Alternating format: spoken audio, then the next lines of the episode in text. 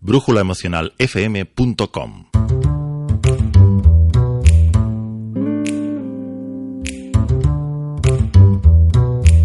Brújulas emocionales con Virginia Villarroya.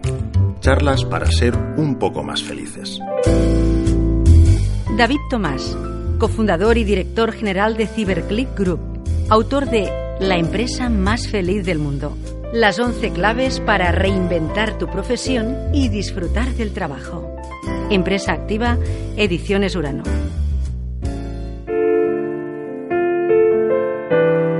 Dice nuestro invitado, no hay excusas para no apostar por la felicidad, y es que hablaremos de felicidad de empresa, inspiración para crear mejores personas y a la vez mejores compañías. Bienvenido, David. Muchas gracias. El activo de las empresas son las personas, pero a la vez estas han de estar comprometidas, motivadas, con buena actitud y unos valores que se correspondan con la empresa para que todo funcione.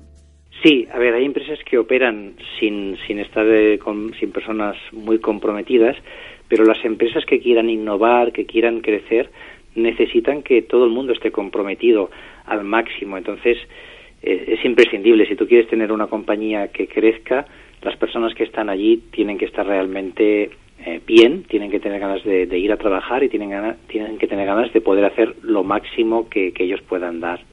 En su libro La empresa más feliz del mundo, contamos con un protagonista, con Félix, 35 años, Hereda de su padre dos librerías que están en decadencia, una llamada Capitán Flynn y la otra John Silver, bautizadas así en honor a la isla del tesoro de Stevenson. Félix decide darle una oportunidad a la empresa para que remonte. O sea, toda una fábula reveladora sobre esas nuevas formas de creatividad a través de once claves que nos explican la manera de crear esa empresa más feliz del mundo. Hay una primera clave, David para y decide ser feliz. Nos preguntamos qué hemos de hacer para ser felices. ¿Ese sería ese punto primero para empezar? Claro, si, no hay este, este primer momento en el que paras, al final tenemos unas inercias, ¿no? sobre todo en la vida, pero en las empresas, unas inercias que no nos permiten pues ver cómo estamos. Entonces yo recomiendo, esta es la primera clave, que es pararte un momento cuando sea. Nosotros lo hacemos cada semana, pero hay empresas pues que lo harán una vez al mes o cada trimestre, pero con una cierta regularidad y puedas preguntar a las personas que están en la empresa qué podríamos hacer para ser más felices, porque aunque tú seas el director o la directora general, pues no vas a tener toda la información y contar con tu equipo para que te digan qué cosas se pueden hacer es el para mí es el punto de partida ya solo hacer esto ya ya ya, ya genera un cambio en la empresa si tú regularmente te sientas con el equipo y haces estas preguntas y empiezas a hacer pequeños cambios. A veces es pues que la fotocopiadora esté más cerca o, no sé, o que podamos tener un poquito más de flexibilidad. Son pequeñas cosas que con si lo vas mirando con regularidad ya crean un entorno distinto de trabajo. Vamos navegando a través de esas claves de la empresa feliz. Vamos a la número 8, esa compañía feliz que no puede ser feliz si no hay confianza. ¿Confianza es igual a transparencia? Sí, sí, totalmente. ¿eh? Para mí esa también es una de las claves que, que hay que... Es la, la, pongo bastante para atrás porque es muy importante, pero, pero hay que tenerla clara que, que es algo que hay que crear en las compañías. Entonces, para, para mí la confianza se crea justamente con transparencia. En muchas empresas tú no sabes si mañana te van a despedir o van a contratar a una persona, si la empresa va bien o va mal. Y esto genera mucha incertidumbre, es decir, yo como profesional, si no sé si tengo futuro en la empresa o no, pues puedo estar muy preocupado.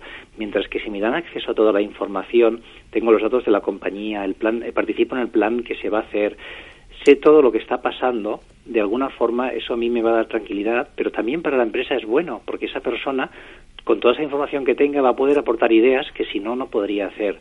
Y ese para mí es un cambio importante en las compañías, pasar de, que sean opacas, donde las personas no tienen información, a que sean totalmente transparentes. Con ello también está de acuerdo una de las personalidades que recomiendan la empresa más feliz del mundo, el presidente del Bully Foundation, Ferran Adrià, que dice porque cuando podemos desarrollar nuestro talento realizando aquello que más nos apasiona y en un entorno donde se respira confianza, es cuando surgen grandes cosas.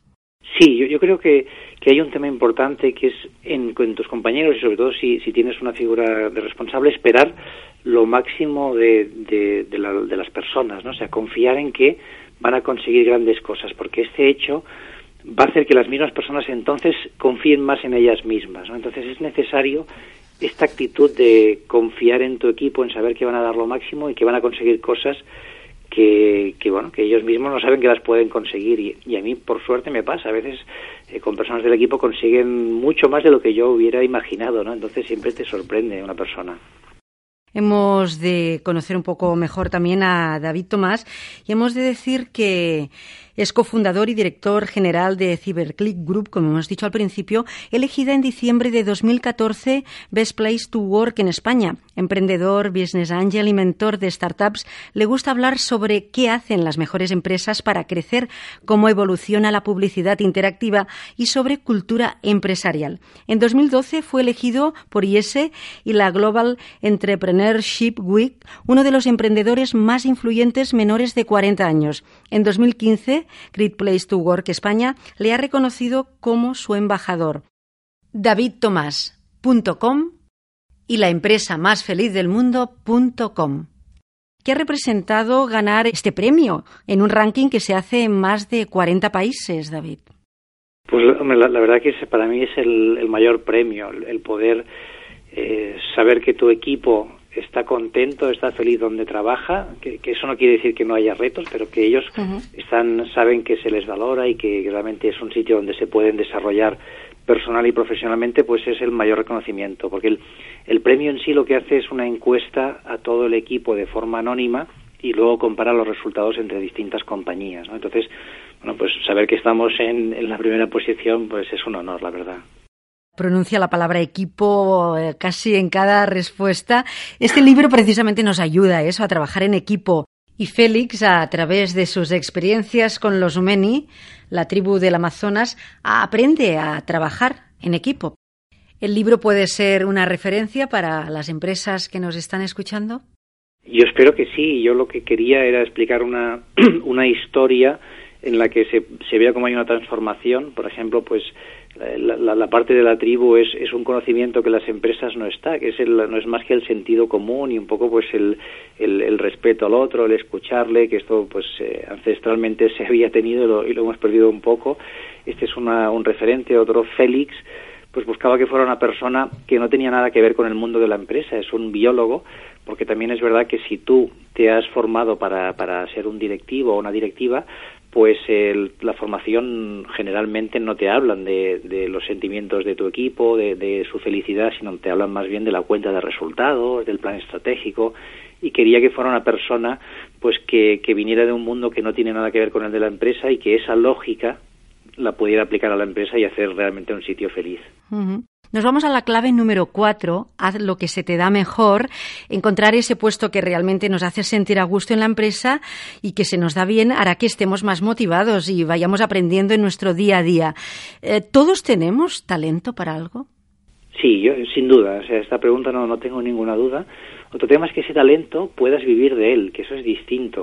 O sea, todos tenemos un, un talento para algo, eso no estoy convencido, tú tienes que encontrar cómo puedes desarrollar ese talento y a la vez que sea un talento que también pues que te permita tener un trabajo o que te, que te permita vivir, que, cubrir los costes mínimos, ¿no? Entonces, a mí uno de los temas que, que más me interesan es cómo desarrollar este talento en los niños, ¿no? Cómo poder ayudar a un niño a identificar ya de muy pequeñito cuáles las cosas que realmente le, le llaman la atención, le apasionan, estaría dispuesto pues a dedicarle muchas horas porque si lo, descubre desde niño es probable que de adulto realmente se convierta en un experto y, viva una vida un poco más plena. En consecuencia, una persona es feliz y también todas las partes que salen ganando a la vez, como son clientes, proveedores, mejores productos y, mejores servicios. Claro, hay una relación directa. Si yo estoy bien en el trabajo, me lo, me lo paso bien, lo hago con, lo voy a hacer con una energía distinta. Es muy, es muy, muy diferente que yo venga el lunes por la mañana sin ganas de ir a trabajar, molesto, o venga y diga, bueno, esto es parte de mi vida, es algo que me gusta, me lo paso bien, obviamente tengo que trabajar y ya que el trabajo estoy contento. Entonces, esa, esa forma de, de encarar el trabajo es muy distinta. Si yo estoy contento, al final esto se percibe, ¿no? Cuando tú ves una persona que está feliz, pues tú lo notas y te lo transmite, ¿no? Ahí tenemos las neuronas espejo que nos hacen eh, mm, ver un poco cómo está la otra persona. Entonces, solo esta, esta forma de hacerlo distinto hace que, claro, el servicio acabe siendo mejor, tus clientes se, se, sienten mejor tratados y por lo tanto es probable que quieran repetir contigo, ¿no? Entonces es un círculo virtuoso, ayuda tanto a la persona como a la empresa pues a, a crecer. Me voy a la página 62 de su libro, cuando una persona del equipo, Pedro, dice cuando un cliente se siente bien tratado, vuelve de forma natural al mismo lugar. El protagonista dice, no dijo alguien que la felicidad consiste en repetir, realmente era el escritor checo Milan Kundera que pronunció estas palabras y también nos dice el protagonista, si hacemos felices a nuestros clientes, también seremos felices nosotros, porque nuestra autoestima y el sentido de nuestra vida están estrechamente ligados a eso, a lo útiles que nos sintamos para los demás. Claro, sí, esto es importante, ¿no? Al final, si nosotros nuestra parte profesional la vemos solo como un medio económico, pues eh, va a ser esto, ¿no? Es, sencillamente un tema material, ¿no? Pero si le damos un, un, sentido, le damos un valor y realmente intentamos ayudar a otras personas, esto a nosotros no, al final nos va a devolver, ¿no? O sea, nos, nos va a ayudar a realizarnos y ver que lo que hemos hecho es útil, es muy distinto mirar un trabajo diciendo, bueno, esto es una tarea que tengo que hacer, o mirar un trabajo y decir, bueno, estoy ayudando a X número de personas a conseguir lo que sea. Hablemos del jefe. ¿Cuándo podemos decir que tenemos un buen jefe? ¿Se ha de cambiar actualmente ese rol jerárquico? Yo creo que sí. O sea, para mí el, símil sería si nos vamos, bueno, muchas empresas se siguen gestionando igual que se hacía hace 30 años, pero las personas ahora tienen mucha más formación, tienen mucho más acceso a la información, por lo tanto, antes una persona le, le, costaba mucho progresar, ¿no? Es decir, tú si habías hecho unos estudios y los tenías, pues, eh, bueno, era más complicado, ¿no? Para, para aprender, para tener acceso a información era difícil, ¿no? Tenías la, la biblioteca de tu ciudad o de tu pueblo, pero poco más, ¿no? A día de hoy esto es muy distinto. Entonces, ese rol del jefe, que es la persona que tiene el conocimiento y que las personas que están con él no lo tienen, ha de cambiar, porque ahora mismo es muy probable que tu equipo en, en, determinados temas sepa mucho más que tú. Entonces, ese rol jerárquico en el que tú lo sabes todo e impones las órdenes, no tiene sentido en, una, en una sociedad del conocimiento. Tú tienes unas ideas que las vas a compartir con tu equipo y que después de recoger toda la información podréis llegar a un consenso cuál es la mejor, pero no, eh, yo creo que la figura del jefe autoritario y que no cuenta con su equipo, es, vamos, eh, con los años, espero que no muchos, se acabará extinguiendo. Jefe con J y jefe con G. ¿Cuál es la diferencia? Sí, bueno, esto no, esto lo, lo, lo vi en un artículo en internet y me hizo mucha gracia. Al final, un, el, el jefe con G es el gestor de la felicidad, ¿no? Es decir, es la persona que está ayudando pues a su equipo que se, a que se realice, a que sea más feliz, a que haga bien su trabajo, pero no da órdenes, es al revés, está más bien ahí el concepto que habla Ken Blanchard, que es el, de, el líder que sirve, el líder que está ayudando ¿no? a, a su equipo. Entonces, tú no lideras, eh, digamos, dando órdenes, sino que lideras intentando ayudar a que cada persona saque lo máximo de sí. Este libro tiene una banda sonora, es el jazz, porque concretamente en una de las librerías, en la John Silver, suena como hilo musical, se hace referencia a lo largo del libro. Y también hay una canción que a mí personalmente, además me gusta mucho, de la Fitzgerald, el Dream a Little Dream of Me, que suena de fondo la noche de Navidad en la casa de Félix, porque escogió este tema en el argumento. Bueno, eh, a mí, a ver, no, no, no, soy un loco del jazz, eh, si, si, me gusta, pero sobre todo porque el, el, jazz en sí tiene un componente, fíjate que es, es muy poco jerárquico, se, se juntan, si haces una, una juntas son distintas personas con mucho talento y cada uno empieza a tocar y la, y la melodía pues es, eh, es fantástica, ¿no? no, no hay se transforma director. esa melodía. ¿eh? Exacto, y no hay ese director de orquesta, sino que es cada persona con su conocimiento, con su con, con, la pasión que le pone a cómo está tocando, que realmente te hace llegar la, la melodía. Entonces, por ahí, por, por eso quería yo que, que, saliera el jazz, porque en sí ya es una música que no es, no es tan estructurada, tan jerarquizada como, como otras. ¿no? dreams that leave all worries behind you. But in your dreams, whatever they be, dream a little dream of me. Fantásticos. Ella Fitzgerald y Louis Armstrong.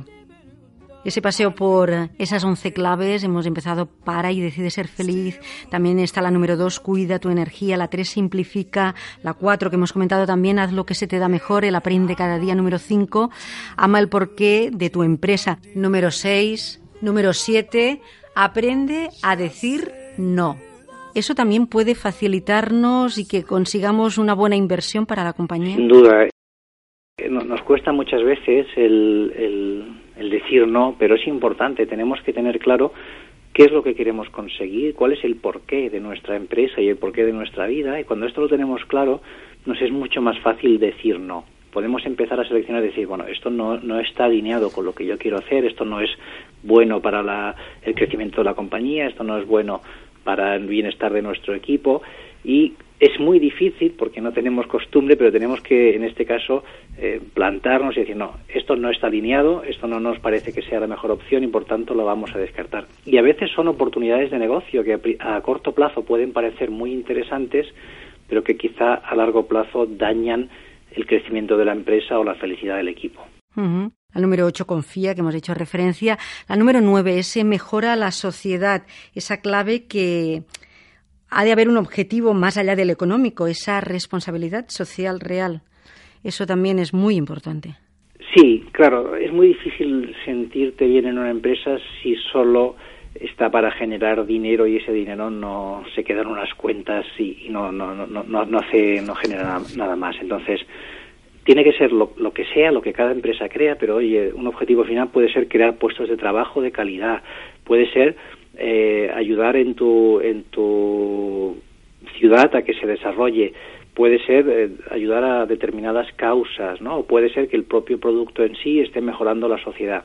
Tiene que haber algo, no, no, lo que sea, lo que los fundadores o el equipo decida, pero algo que vaya más allá de la pura transacción económica. La empresa más feliz del mundo es el único libro que ha conseguido la recomendación de tres premios Nobel de la Paz antes de su publicación.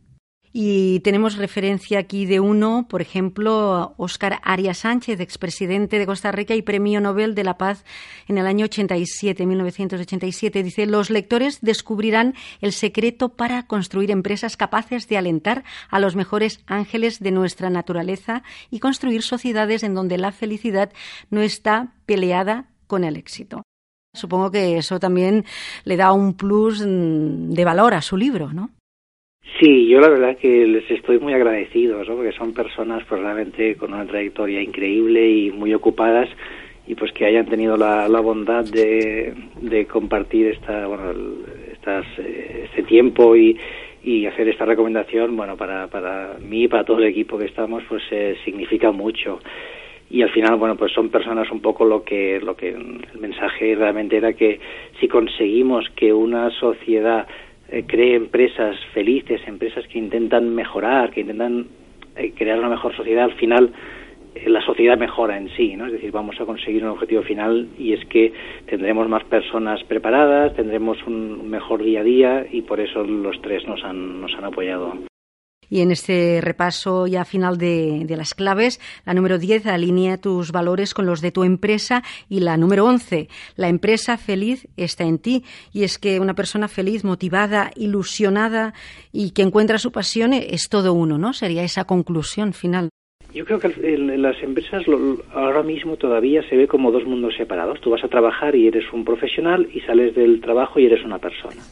Y esto no debería ser así, está totalmente comunicado. Yo, yo no voy a ser feliz en mi vida si no soy feliz en la empresa, pero al revés también, es decir, si no soy feliz eh, yo mismo, intento cuidarme y, tener pues un, un estado de, felicidad el mayor posible, va a ser muy difícil que sea feliz en la, en la empresa. Entonces, un poco creo que, que los dos mundos se tienen que comunicar, que tenemos que trabajar un poco unidos, ¿no? La parte, nuestra parte profesional y nuestra parte personal. Yo siempre digo a las personas que vienen a la compañía que realmente las emociones uno las tiene y lo que no puedes hacer es ir a trabajar y, y, olvidarte de ellas durante las horas que estés, ocho, cinco, las que sean, ¿no? Entonces, yo creo que las empresas las tenemos que humanizar un poquito más y a nivel personal, obviamente, no tenemos que olvidarnos que tenemos que intentar ser felices y hacer cosas para que nos hagan estar mejor. Nosotros en nuestro canal, en brújulaemocionalfm.com, tenemos dos eslóganes para ser un poco más felices y el otro, pues, para no perder el norte. Y nos gusta pronunciar frases de siempre. En este caso, voy a mencionar una que usted tiene en su libro de Saint-Exupéry que dice: si quieres construir un barco, no empieces por buscar madera, cortar tablas o distribuir el trabajo. Evoca primero en los hombres y mujeres el anhelo del mar nunca mejor dicho y más bien expresado, ¿no? Sí, es una frase maravillosa. ¿no? Yo creo que al final el, el crear este esta ilusión, ¿no? Hacia dónde quieres ir es, es una crea una energía personal, ¿no? Cuando cuando hay algo que realmente te llama.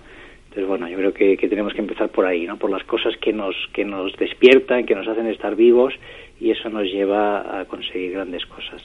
Pues la empresa más feliz del mundo, un relato de ficción que desborda sentido común, que habla de métodos creativos, de la toma de decisiones y de la realización en la empresa y en la vida en general, porque nuestro bienestar en el entorno laboral, como decía nuestro invitado, es decisivo para lograr una felicidad plena.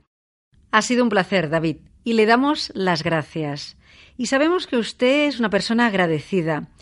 Termina su libro diciendo, todavía recuerdo cuando envié mi primer email, no sabía cómo terminarlo y como no quería que fuera algo muy formal, escribí Gracias. Desde entonces termino todos mis emails dando las gracias, así que quiero terminar este libro con este mismo mensaje. Le agradecemos que haya sido nuestra brújula emocional en este espacio. Muchas gracias a vosotros y ha sido un placer.